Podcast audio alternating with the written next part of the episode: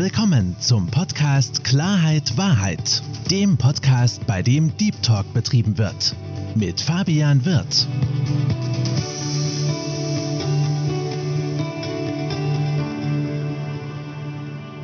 Hallo, liebe Zuhörer, hallo, liebe Zuschauer zu meinem Podcast Klarheit Wahrheit. Ich freue mich sehr, heute einen ganz besonderen Gast da zu haben. Jessica Lackner. Jessie, herzlich willkommen. Vielen Dank. Podcast. Ja, Fabi, ich freue mich mega. Schön, dass ich da sein darf. Ich freue mich unfassbar, weil wir haben uns über 20 Jahre nicht gesehen. Jessie, gerade die Leute, die dich noch nicht kennen. Mhm. Erzähl mal so ein bisschen aus deinem Leben. Wer bist du? Was machst du genau? Und was sind deine Besonderheiten? Also wie lange soll die Folge gehen, hast du gesagt? Ich habe Zeit und ich glaube, okay. die Zuschauer wird es brennend interessieren. Also heute bin ich aktuell Leadership Coach und mhm. ich befähige Führungskräfte dazu, echte Machtkräfte zu werden. Ich bin der Meinung, wir haben einen Mythos Fachkräftemangel und wir brauchen einfach viel mehr Machtkräfte von Machen und deswegen sage ich auch, wir haben einen Machtkräftemangel.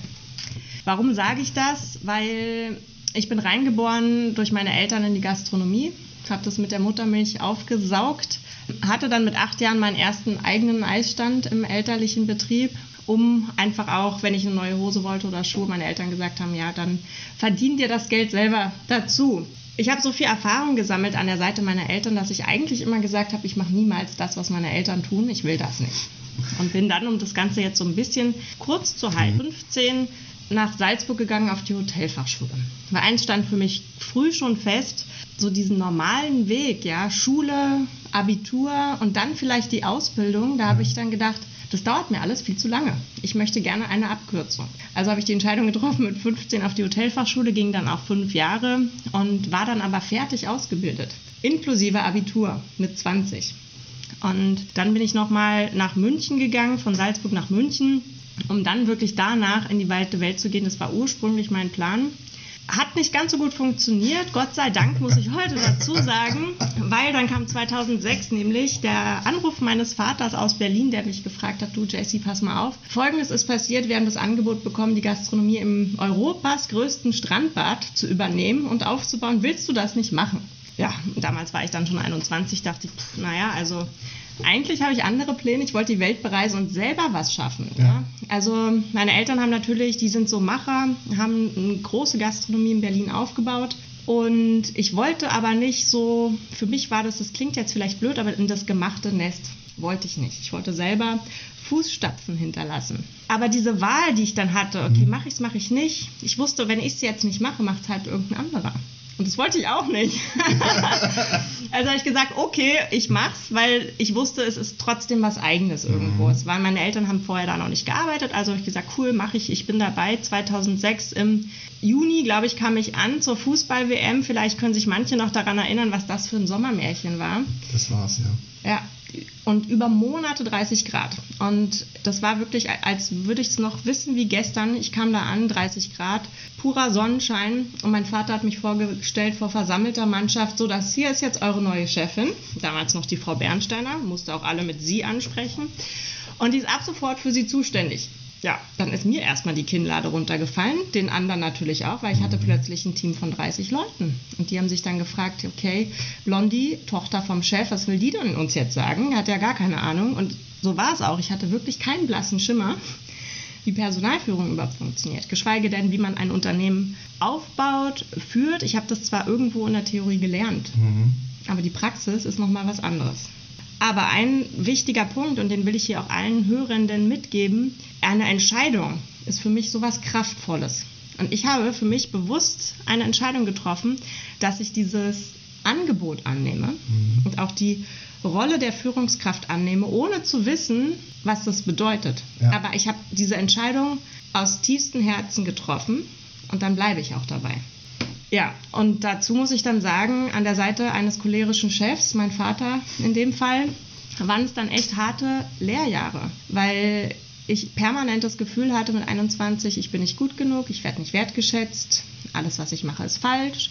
Die Mitarbeiter rennen weg, pünktlich zum Wochenende kamen Nachrichten, ich komme morgen nicht, ich habe da Magen-Darm, bei der anderen ist zum dritten mhm. Mal die Oma gestorben und da musste immer wieder für drei einspringen. Und ähm, ich hatte aber innerlich diesen Wunsch, ich will mir ein Team aufbauen, wo erstens die Menschen gerne arbeiten. Einen Arbeitsort schaffen, der cool ist, ja, wo die Leute sagen, ich kann mir nichts Besseres vorstellen, Fabi, ja, als bei 30 Grad am Sonntag im Strandbad Wannsee zu arbeiten und zu schwitzen, ja, und mich abends zu fühlen, als wäre ich selber die Fritteuse. Das war der Plan. und das hat aber ein paar Jahre gedauert und am Anfang war das eine Katastrophe. Ja. Die Leute sind wirklich weggerannt. Das Arbeitsklima war furchtbar. Aber wir haben was bewegt. Und damals waren es halt noch andere Zeiten. Ich habe es jetzt 15 Jahre gemacht, um da auch nochmal diesen Loop zu schließen zu dem, was ich heute mache. 15 Jahre Strandbad Wannsee. Es gab zwischendurch auch einen Break, wo ich gesagt habe zu meinem Vater, so, ich mache jetzt hier so nicht mehr weiter, ähm, nicht mit mir und bin dann gegangen und habe mich dann auch weitergebildet und verschiedene Ausbildungen gemacht, Trainerausbildung, Coaching-Ausbildung, damit ich das machen kann, was ich heute tue. Wobei ich das zum damaligen Zeitpunkt ja noch gar nicht wusste, wo mhm. meine Reise hingeht. Jedenfalls bin ich dann auch wieder zurück und habe gesagt, okay, ich komme zurück, wenn du nicht mehr kommst und ich schalten und weiten kann, wie ich will, weil ich wollte wirklich was Großes schaffen mit den Mitarbeitern. Zwischendrin gab es dann noch mal ein eigenes Restaurant, wo ich das dann auch noch mal ausprobiert habe für mich, ob das so wirklich funktioniert. Und ich einfach festgestellt habe, wir brauchen wirklich mehr Machkräfte, die die Leute ausbilden. Denn auch 2006 zur Fußball-WM gab es keine Fachkräfte oder wenige, weil die alle in Deutschland verteilt waren. Und es war meine Aufgabe als Führungskraft, den Menschen zu sehen, die Stärken zu erkennen mhm. und die Potenziale auch zu stärken. Und das ist eine Machtkraft, ein Potenzialentdecker. Jemand, der das Ego komplett unten anstellt. Und ich wurde selber von einer Führungskraft zur Machtkraft, wusste es aber nicht. Ich habe darüber nicht nachgedacht. Was meine ich damit? Ego klein halten, ja, den mhm. Menschen sehen. Egal, ob der fachliche Kompetenzen mitbringt oder nicht. Aber das habe ich auch über die Jahre gelernt.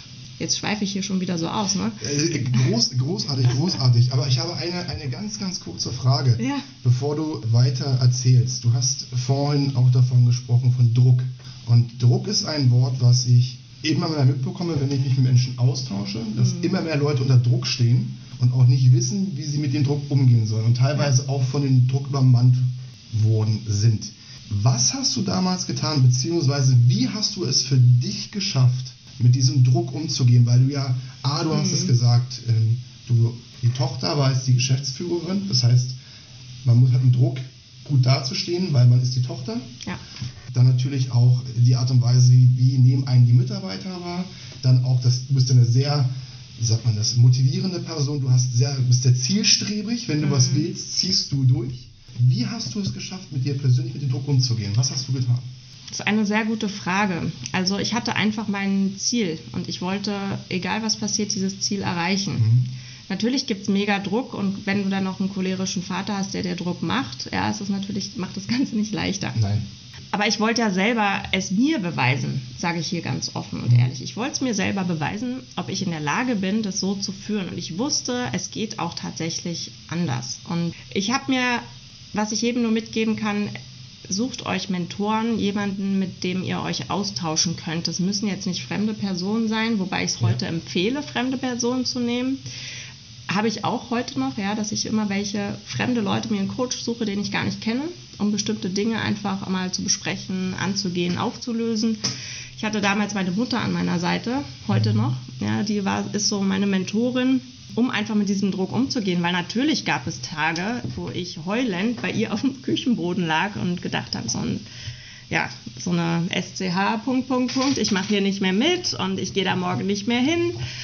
Und ich diesen Druck einfach auch nicht mehr ausgehalten habe. Also es hat ja auch dazu geführt, dass ich erstens mega viel abgenommen habe. Ich habe schlaflose Nächte gehabt, weil ich überlegt habe, was passiert denn morgen? Ja, warum kann er denn morgen wieder schreien? Was wird dieser Auslöser sein? Habe mir Notizen gemacht. Also das war wirklich schon so richtiger Wahn, den ich hatte irgendwann, weil es einfach so viel Druck war. Ja, du hast ja dann so Verantwortung, es wird immer mehr Personalkosten, Mitarbeiter, dann diesen Druck, dass die alle funktionieren, dann findest du nicht die richtigen Leute, dann geschweige Fachkräfte, die es sowieso nicht gab. Dann hast du Großveranstaltungen wie Energy in the Park mit 35.000 Menschen und das Ganze vorzubereiten vom Einkauf. Also du hast ja so viel Druck und irgendwann habe ich gesagt, okay, ich kann die Umstände nicht ändern. Die sind so. Und wir steigern uns alle so oft da rein. Fangen dann an, die Schuld woanders zu suchen. Wir hatten das vorhin im Vorgespräch. Wir fangen dann an, die Schuld woanders zu suchen und der ist schuld, dass ich so viel Druck habe. Nein, wir sind selber schuld, wie wir damit umgehen. Die Umstände sind, wie sie sind. Und egal, wo wir arbeiten, es sind dann andere Umstände. Das ist ein ganz, ganz wichtiger Punkt. Beobachte ich auch sehr oft. Wir haben also die Mentalität in Deutschland, Fehler bei anderen zu suchen, bei anderen in den Gärten zu schauen, anstatt bei sich selbst mal zu schauen und vor allen Dingen auch sich ehrlich zu reflektieren. Ja. Ich bin der festen Überzeugung, man kann nur innerlich wachsen und auch mehr erreichen, wenn man sich ehrlich reflektiert. Und ich Ja. glaube, diese Reflexion, diese ehrliche Reflexion fällt sehr, sehr vielen Menschen schwer. Mhm. Ja, Gibt es da einen Tipp?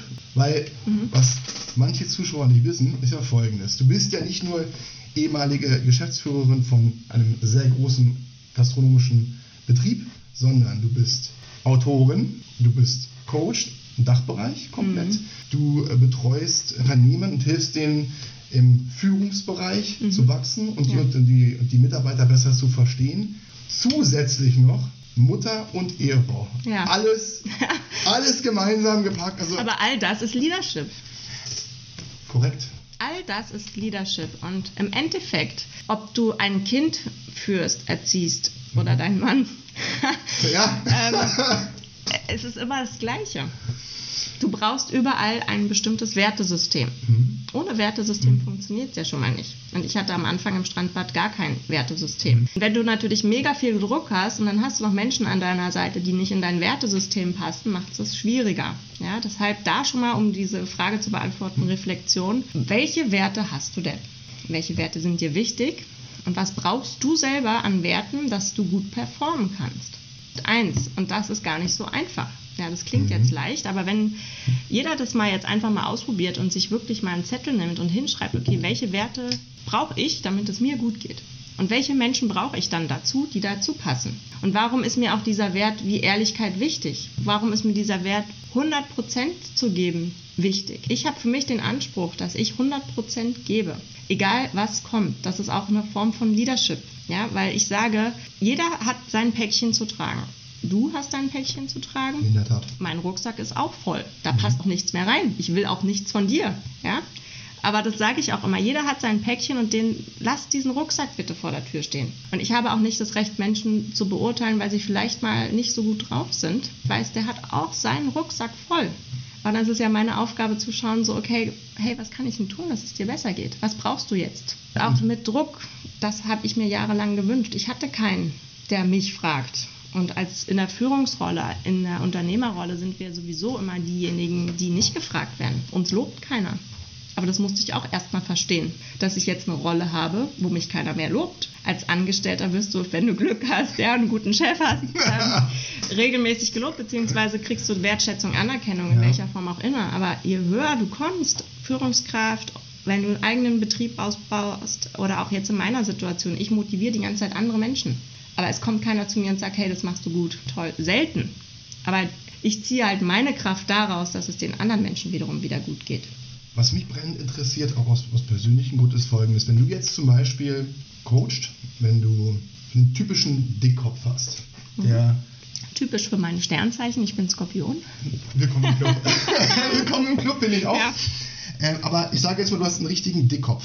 Mhm. Und dieser Dickkopf sieht Fehler nur bei anderen und du musst den coachen. Wie bekommst du diese Person dazu? Mhm. Zu realisieren, dass sie oder er einen Fehler macht Mhm. und anstatt die Fehler bei anderen zu suchen, bei sich gucken sollte. Das ist ja ein ganz, ganz schwieriger Grad, um Ja. das hinzubekommen. Das ist es auch. Und es geht auch nicht auf Knopfdruck. Ja. Ja. das ist auch wieder so ein Prozess, der über ein, je nach Persönlichkeit über einen längeren Zeitraum gehen kann. Auch in den Coaching geht es ja bei mir immer von innen nach außen. Das heißt, wir beschäftigen uns ganz viel mit in Reflektieren, Wertesystem, was will ich denn eigentlich? Habe ich ein Leitbild? Die meisten haben gar keins. Richtig. Ja, die meisten haben kein klares Leitbild. Das heißt, die meisten Mitarbeiter wissen ja auch gar nicht, woran sie sind. Und das macht sie ja nervös. Ja, und die Chefs dann oder Führungskräfte verstehen dann immer nicht, warum die Mitarbeiter nicht und suchen dann natürlich den Schuldigen aus der Hilfe heraus. Und da dürfen wir erstmal ganz unten anfangen und das wirklich von unten aufrollen. Was ist denn dein Leitbild? Umsatz In der Tat. Ja. kommt dann öfter. Ja, So, ja. ich muss ja alles bezahlen. So, und früher war es ja so, äh, die Leute, die sollen froh sein, dass sie den Job überhaupt haben, die kriegen ja Geld dafür. Aber es, das ist es nicht mehr. Die Leute wollen mehr, die wollen gesehen werden. Und da wirklich mit den Menschen zu arbeiten, ist echt spannend. Aber es geht auch nur, wenn sie erstens die Entscheidungen selber treffen. Ja. Ja, Veränderung beginnt immer bei dir. Und zweitens, sich auch bewusst dazu entscheiden, wir wollen jetzt was verändern und ich will was verändern. Sonst funktioniert es nicht. Das haben wir im Vorgespräch auch so prägnant gesagt. Manche Menschen müssen so tief auf den Boden fallen Ja.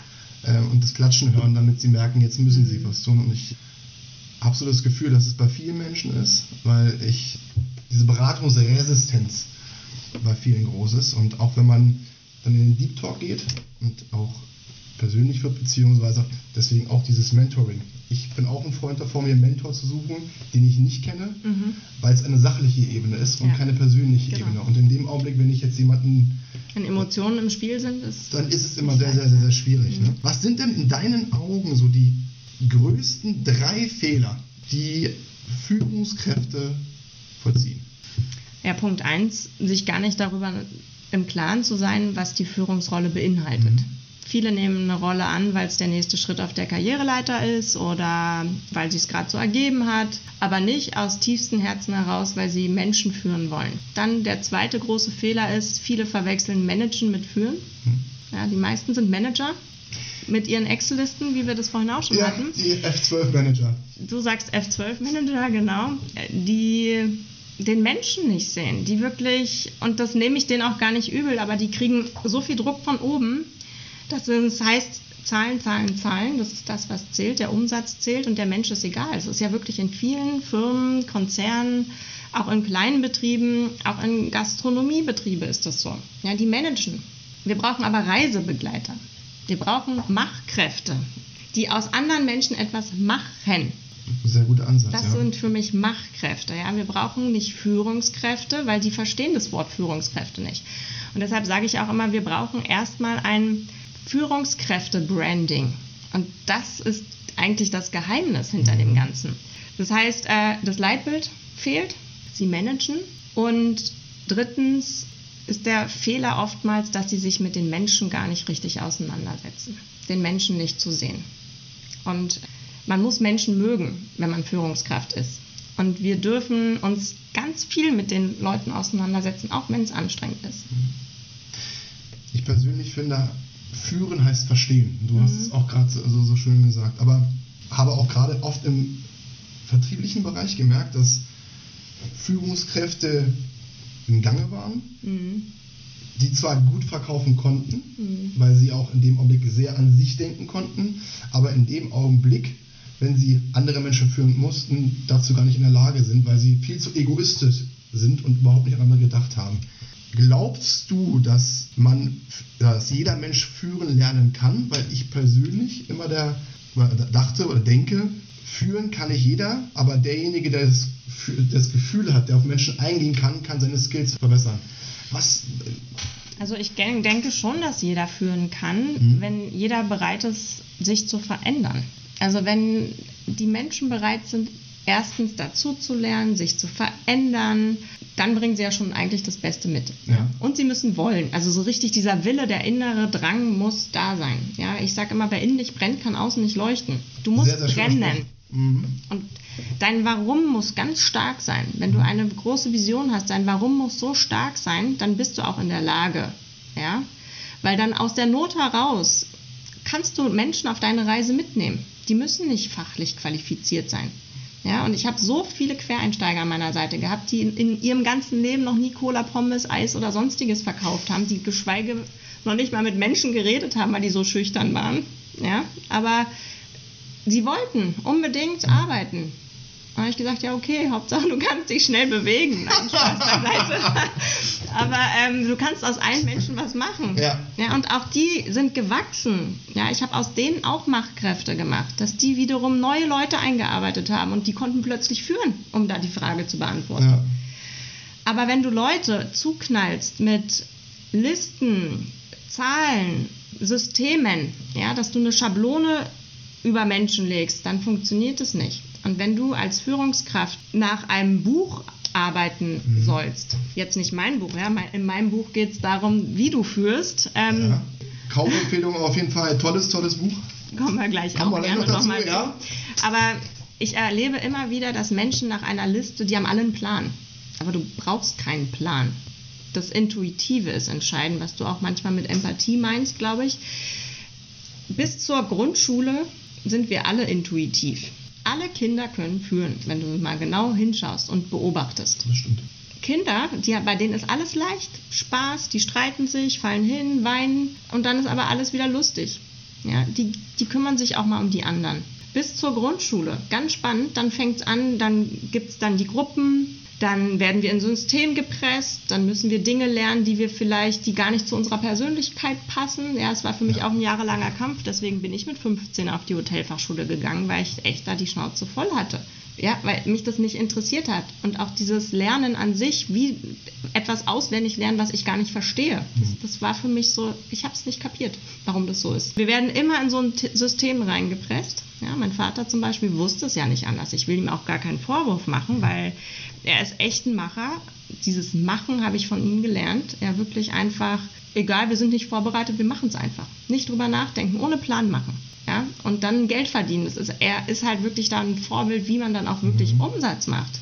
Er ist ja nicht umsonst einer der erfolgreichsten Gastronomen in Berlin. Aber von der Führungsseite gibt er auch selber zu, hat er halt nicht so das Talent und das ist auch nicht schlimm, dafür hatte er ja dann mich. Aber ich habe es erstmal jahrelang nicht verstanden und habe halt die Schuld auch woanders gesucht. Und wie, wie, gesagt, ich war dann auch erstmal in so einem System drin, weil er mich in so ein System gepresst hatte und gesagt, okay, so machst du es jetzt erstmal. Ich wusste es aber nicht, wie ich es besser mache. Mhm. Und habe es erstmal gemacht, wie er es gesagt hat. Mhm. Und dann habe ich gemerkt, ich habe eine Maske auf. Ich war wie so ein Soldat und ich habe nicht intuitiv entschieden, nicht aus dem Bauch entschieden. Ich habe nicht gemerkt, wenn es Menschen wirklich schlecht ging. Und war dann kurzfristig, gebe ich zu, auch echt hart zu den Leuten, weil ich gedacht habe, man macht das ja so. Du hast es dir von deinem Vater abgeschaut auf eine gewisse Art und Weise in dem ja. Augenblick. Genau. Und bis ich dann aber gemerkt habe, gesundheitlich macht das so gar keinen Sinn für meinen Körper. Spaß auch nicht. Geld, okay kann ich mir aber die Gesundheit auch nicht kaufen. Mhm. Zeit hatte ich schon gar nicht. Und da habe ich mich gefragt, ja, soll das jetzt alles gewesen sein? Will ich das die nächsten 20 Jahre so weitermachen? Und das war für mich ganz klar, nein. Ich wollte mehr. Ich mhm. wollte nicht weiterhin sieben Tage die Woche selber dastehen, auch wenn ich das gerne gemacht habe. Und das war dann für mich so dieser Schritt auch umzudenken und die Leute aufzubauen und wirklich richtig intensiv Zeit zu nehmen. Und das ist wieder auch so eine Entscheidung. Mhm. Bist du bereit, diese Zeit zu investieren für andere Menschen? Das finde ich einen ganz, ganz, ganz wichtigen Punkt. Und ich finde auch, dass wir Erwachsenen uns einiges von Kindern abschauen können. Nicht nur aufgrund ja. den Beispielen, die du gerade genannt hast, weil frag mal ein Kind, wovon es träumt. Mhm. Und das Kind wird niemals ein Problem haben, dir zu erzählen, ich möchte Feuerwehrmann werden, ich möchte Präsident werden, ich möchte was auch immer werden. Und dann frag mal einen Erwachsenen, wovon träumst du? Und du wirst immer die Antwort bekommen, oder nicht immer, aber größtenteils, naja, ich hätte gern das und das, aber das ist eh nicht realistisch. Mhm. Das bekomme ich eh nicht hin. Mhm. Und ich finde, wir Menschen, wir sollten wieder anfangen, auch als Erwachsenen zu träumen, damit wir auch mehr Spaß im Leben haben, damit ja. wir offener sind, auch mit anderen dementsprechend besser umgehen können. Mhm. Nun habe ich in meiner beruflichen Laufbahn auch des Öfteren die Erfahrung sammeln dürfen, dass ich Vorgesetzte hatte, die Probleme hatten mit Vertrauen. Mhm. Die probiert haben, immer alles selbst zu machen mhm. ähm, und nicht abzugeben, weil sie halt von sich selbst wissen, sie machen das hervorragend, aber es ist schwierig, dieses ja. andere machen zu lassen. Wie schafft man es, oder welchen Tipp hast du, wie man Menschen dazu bringen kann, Kontrolle abzugeben. Vertrauen ist wirklich ein ganz spannendes Thema, was du gerade ansprichst. Und das ist auch eine Grundvoraussetzung, dass gute Führung funktioniert. Ohne Vertrauen bist du eigentlich wieder der Manager. Ja, weil wenn du der Manager bist, dann gibst du die Spielregeln vor. Und so wird es gemacht. Wenn du aber wirklich ein echter Leader bist, eine echte Machtkraft, dann willst du ja, dass dein Team stark wird. Oder? Du möchtest doch, dass dein Team gemeinsam mit dir nach vorne blickt. Bei Managern ist das egal, die geben Gas und ähm, entweder kommt ihr jetzt mit oder nicht. Wenn du nicht dabei sein willst, ja, dann gehst du halt, dann suche ich mir einen neuen. Denken die ja dann. Das ist die Mentalität der meisten Unternehmen. Ja, ja. kann man machen. Aber die Frage ist, ob man dann dabei glücklich ist und ähm, ob man sich diesen Stress antun will. Es Ja. ist doch viel schöner, wenn du Menschen aufbaust, die gerne kommen, ja, die dann auch brennen für deine Vision, ja, um diesen Traum nochmal da anzusprechen. Ja. Ich hatte auch einen großen Traum, eine große Vision. Ich habe 2015 nochmal ein Restaurant aufgemacht, wo alle gesagt haben, bist du denn jetzt komplett bescheuert, mitten im Wald da ein Restaurant aufzumachen, wo kein Schwein hinkommt, außer Wildschweine? Ich so, ja, das ist der Plan und das wird auch funktionieren. Und ähm, ich hatte Leute an meiner Seite, die ich begeistern konnte. Ich wollte zum Beispiel das Restaurant, das sollte in aller Munde sein. Ja, ich wollte gerne etwas kreieren, wo die Leute sagen, hey, das ist so cool, da müssen wir unbedingt unsere Weihnachtsfeier machen. Hab meine Mitarbeiter auf die Reise mitgenommen. Das ist ja auch nochmal was. Viele Ja. teilen ja ihre Träume, Visionen gar nicht, weil sie Angst haben, jemand kann es klauen. Deswegen sage ich, nimm die Leute mit auf die Reise. Das heißt, erzähl dein Team von deinem Vorhaben und frag die, was hast du für Ideen, was können wir denn noch machen, um das zu erreichen. Das, genau das haben wir gemacht. Wir wollten die besten Gänse von ganz Berlin verkaufen und wir wollten, dass alle zu uns kommen und einen riesen Hype draus machen. Dann haben wir angefangen, wie können wir denn auffallen zusammen? Spiel da auch wieder den Ball zurück ins Team. Ja, wir machen es bunt. Unsere Lieblingsfarben sind bunt. Dann haben wir pink-grüne Dirndl getragen mit so großen mich, ja. bunten Brillen, auch in pink-grün. Das waren unsere Logofarben. Und dann haben wir diese Gans auf dem Silbertablett so serviert mit einer Feuerfontäne drin. Und dann sind wir da rausmarschiert in den Dirndl mit den Brillen, mit der Feuerfontäne. Wenn wir Zeit hatten, gab es noch das Lied vom Traumschiff. Äh, und haben die Leute begeistert Ja. mit einer Emotion, mit einem Erlebnis Ja. und wir hatten alle Spaß. Ja. Natürlich fanden die Mitarbeiter das auch nicht immer toll, da so verrückt. Es gibt welche, die finden es cool, dann gibt es halt welche, auch sehr voll peinlich. Irgendwann fanden die es auch cool und selbst die Gäste haben erstmal komisch geguckt, wie jetzt, was ist denn hier los und Fotosession. Und später standen die dann auf dem Tisch, können sie nochmal ein Foto von uns machen und haben dann gleich fürs nächste Jahr gebucht. Und da aber den Mitarbeitern Vertrauen zu schenken, was habt ihr dann noch für Ideen? Bringt es mal mit ein. Und dann aber auch denen die Erlaubnis zu geben, mal einen Fehler zu machen. Ja, wenn du Leute, wenn ich dir jetzt Vertrauen schenke, Mensch Fabi, komm, bring mal deine Idee mit. So, und ähm, ich dich dann aber zur Sau mache, weil du einen Fehler machst, ja, dann hast du keine Lust mehr. Und dann bringst du auch keine Ideen mehr mit ein, weil du denkst, ja, wozu? Ich darf ja nicht.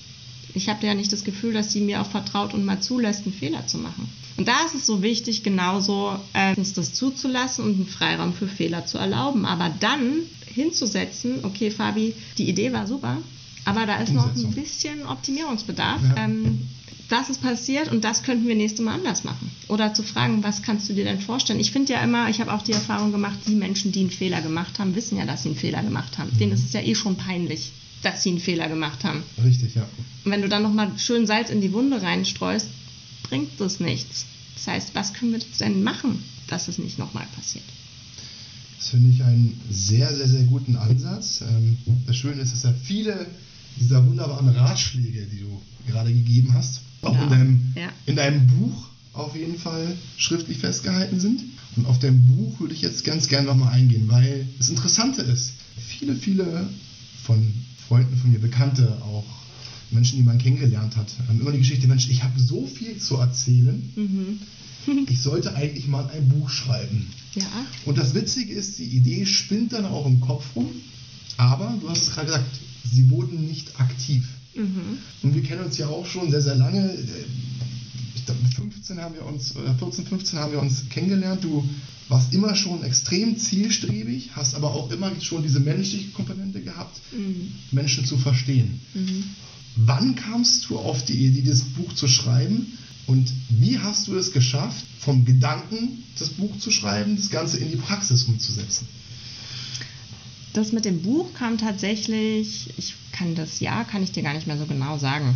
Aber irgendwann im Strandbadzeiten habe ich so viele Geschichten natürlich erlebt, ja, mit meinem Vater, auch mit den Mitarbeitern, meine eigenen Fehler, dann auch Events, die wir gehabt haben, Energy in the Park, was uns da alles passiert ist, ja, und das so durchzustehen, da habe ich dann öfter einfach immer mal zu meinen Leuten gesagt, also ich glaube, ich muss darüber mal ein Buch schreiben. Und das ist schon wieder filmreif. Also so eine Sachen sind dann halt öfter mal gefallen, bis dann irgendjemand meinte, ja, wann schreibst du denn jetzt dein Buch? Ich so, ja. Und habe das gar nicht so ernst genommen. Und dann kam, wie gesagt, das mit der Schützenwirtin. Da habe ich dann wirklich alles ausprobiert, was ich im Strandbad negativ wie positiv erfahren habe. Da habe ich ja mein Leitbild daraus kreiert, um natürlich das umzusetzen der Schützenwirtin, damit aus meinen Mitarbeitern Markenbotschaftern werden. Und das hat dann auch so funktioniert, wie ich es mir vorgestellt habe. Ich habe ja erzählt, ich habe verschiedene Ausbildungen gemacht zwischendurch. Am Anfang Trainer-Coaching und 2017 ging ich dann in die Speaker-Ausbildung. Und habe ähm, bis 2019 verschiedene Speaker-Ausbildungen gemacht. Und eine meiner Mentorinnen meinte dann, ja, du brauchst unbedingt ein Buch, um nochmal mehr diesen Expertenstatus zu haben. Und bevor ich überhaupt damals schon auf die Bühne ging, dachte ich, naja, worüber soll ich denn reden? Was soll ich denn den Leuten erzählen? Erzähl, ja. Ja, ähm, ich bin ja damals, muss ich dazu sagen, habe eine Speaker-Ausbildung gemacht, weil ich auch meine Herausforderung hatte, vor Menschen zu sprechen. Aber das ist wieder dieses Schuldenken, ja, weil wir ins System gepresst wurden und dann rot angelaufen sind vor der Gruppe, weil wir Referate halten mussten über Themen, die wir nicht verstanden haben, ja, die uns auch nicht interessiert haben. Dann kann man auch nicht darüber reden. Habe ich aber lange nicht verstanden. Aber ich hatte das aus der Schule heraus, wo ich dachte, ich kann nicht vor Menschen sprechen. Deswegen bin ich ja dann zu einer Speaker-Ausbildung gegangen bis ich dann gemerkt habe, ist ja eigentlich gar nicht so schlimm. Aber ich wusste nicht, worüber soll ich reden. Und dann kam halt durch das Reden das zustande, okay, Story, Strandbad, Vater, bla bla bla, Mitarbeiterführung, das war dann irgendwie rund. So, und jetzt schreib ein Buch. Und da dachte ich so, na, der war gut, wann soll ich denn das machen? ich war ja zu der Zeit Mama, ganz frisch gebacken von einer einjährigen Tochter, ähm, hatte gerade die Herausforderung, aus den Betrieben heraus zu gehen und dann hatte ich so gar keine Zeit, ein Buch zu schreiben. Und ich muss es jetzt leider so sagen und dann kam für mich Gott sei Dank Corona. Weil dann hatte ich Zeit, das umzusetzen. Ich habe da 2019 das Konzept schon mal, das Exposé an den Verlag geschickt, hier an den Gabal Verlag, für die, die das so sehen können. Und im April 2020, glaube ich, kam dann der Vertrag und dann hatte ich auch nur zwei Monate Zeit zum Schreiben. Du hast das komplette Buch innerhalb von zwei Monaten. So ungefähr. Danach kam ja der Prozess nochmal mit Lektoren, da konnte ich nochmal so zwei, drei Sachen ändern, aber im Endeffekt waren diese Seiten fertig. Jesse, an allerhöchsten Da ist wieder das Thema Druck. Wie gehst du mit Druck um? Ja. Und viele verwechseln ja auch dieses Thema Druck mit was Negativem. Ich habe das für mich umgedreht, weil Druck und Aufregung erzeugt eigentlich was Wundervolles in deinem Körper, weil dann kannst du performen. Und jeder sollte diese Energie nutzen, diesen Druck zu haben, die Energie zu nutzen, was umzusetzen. Bei mir ist das Buch daraus entstanden. Und wie so oft, ich weiß nicht, viele vielleicht kennen das, die jetzt zuhören, du sitzt manchmal an deinem Schreibtisch ja, oder auch bei der Arbeit und sollst irgendwas weiterbringen und es kommt nichts. Kennst du das? Hundertprozentig. Und dann denkst du so, jetzt muss ich heute noch vier Stunden dranhängen, weil ich muss das fertig machen, oder? Und dann verbringst du manchmal zwölf Stunden vielleicht für eine Sache, die eigentlich gar nicht fertig ist. Und uns dann, da ist dann die Kunst, sich da zu erlauben, wenn das nicht, wenn nichts kommt, dann gehst du spazieren, dann gehst du joggen, Sport machen, schlafen, meditieren, keine Ahnung, ja? Kopf frei. Und dann hast du aber selber den Druck, weil du weißt, du hast ja irgendwann eine Deadline. Und dann funktioniert es aber auch. Und das ist ein ganz, ganz entscheidender Punkt. Das Interessante ist, auch ich habe des Öfteren Druck, sogar sehr, sehr viel Druck.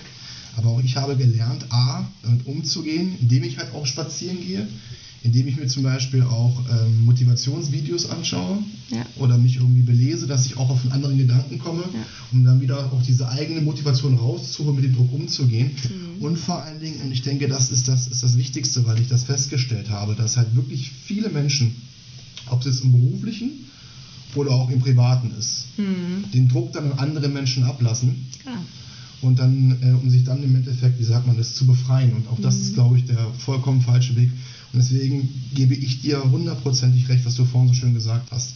Selbst reflektieren, verstehen, mhm. wo kommt der Druck eigentlich her, mhm. weil Druck ja eigentlich gar nicht vorhanden sein müsste, sondern der ja. Druck kommt ja auch ganz oft, du hast es vorhin anhand deines Vaters gesagt, mhm. aus der Vergangenheit. Mhm. Das heißt, du hast Sachen erlebt, die dich geprägt haben, wo dann der Druck wieder daraus resultiert. Und ich glaube, das ist ein Punkt, wo sich viele Menschen selbst reflektieren müssen, um das zu verstehen. Und wenn sie das verstanden haben, dann können sie damit auch, auch wunderbar umgehen. Ja. Jessie. Fabi. Vielen, vielen Dank, dass Danke du dir die Zeit genommen hast, Gerne. dass wir uns austauschen konnten, dass wir uns wiedersehen konnten, dass du mir oder auch uns, den, auch den Zuhörern und Zuschauern, so viele gute Tipps geben konntest. Vielen Dank, liebe Zuschauer, auch Ihnen fürs Zuhören und fürs Zuschauen. In diesem Sinne wünschen wir Ihnen einen wunderschönen Tag. Das war Klarheit Wahrheit, der Podcast mit Fabian Wirth. Für weitere Folgen abonniert den Podcast-Kanal und lasst eine Bewertung da.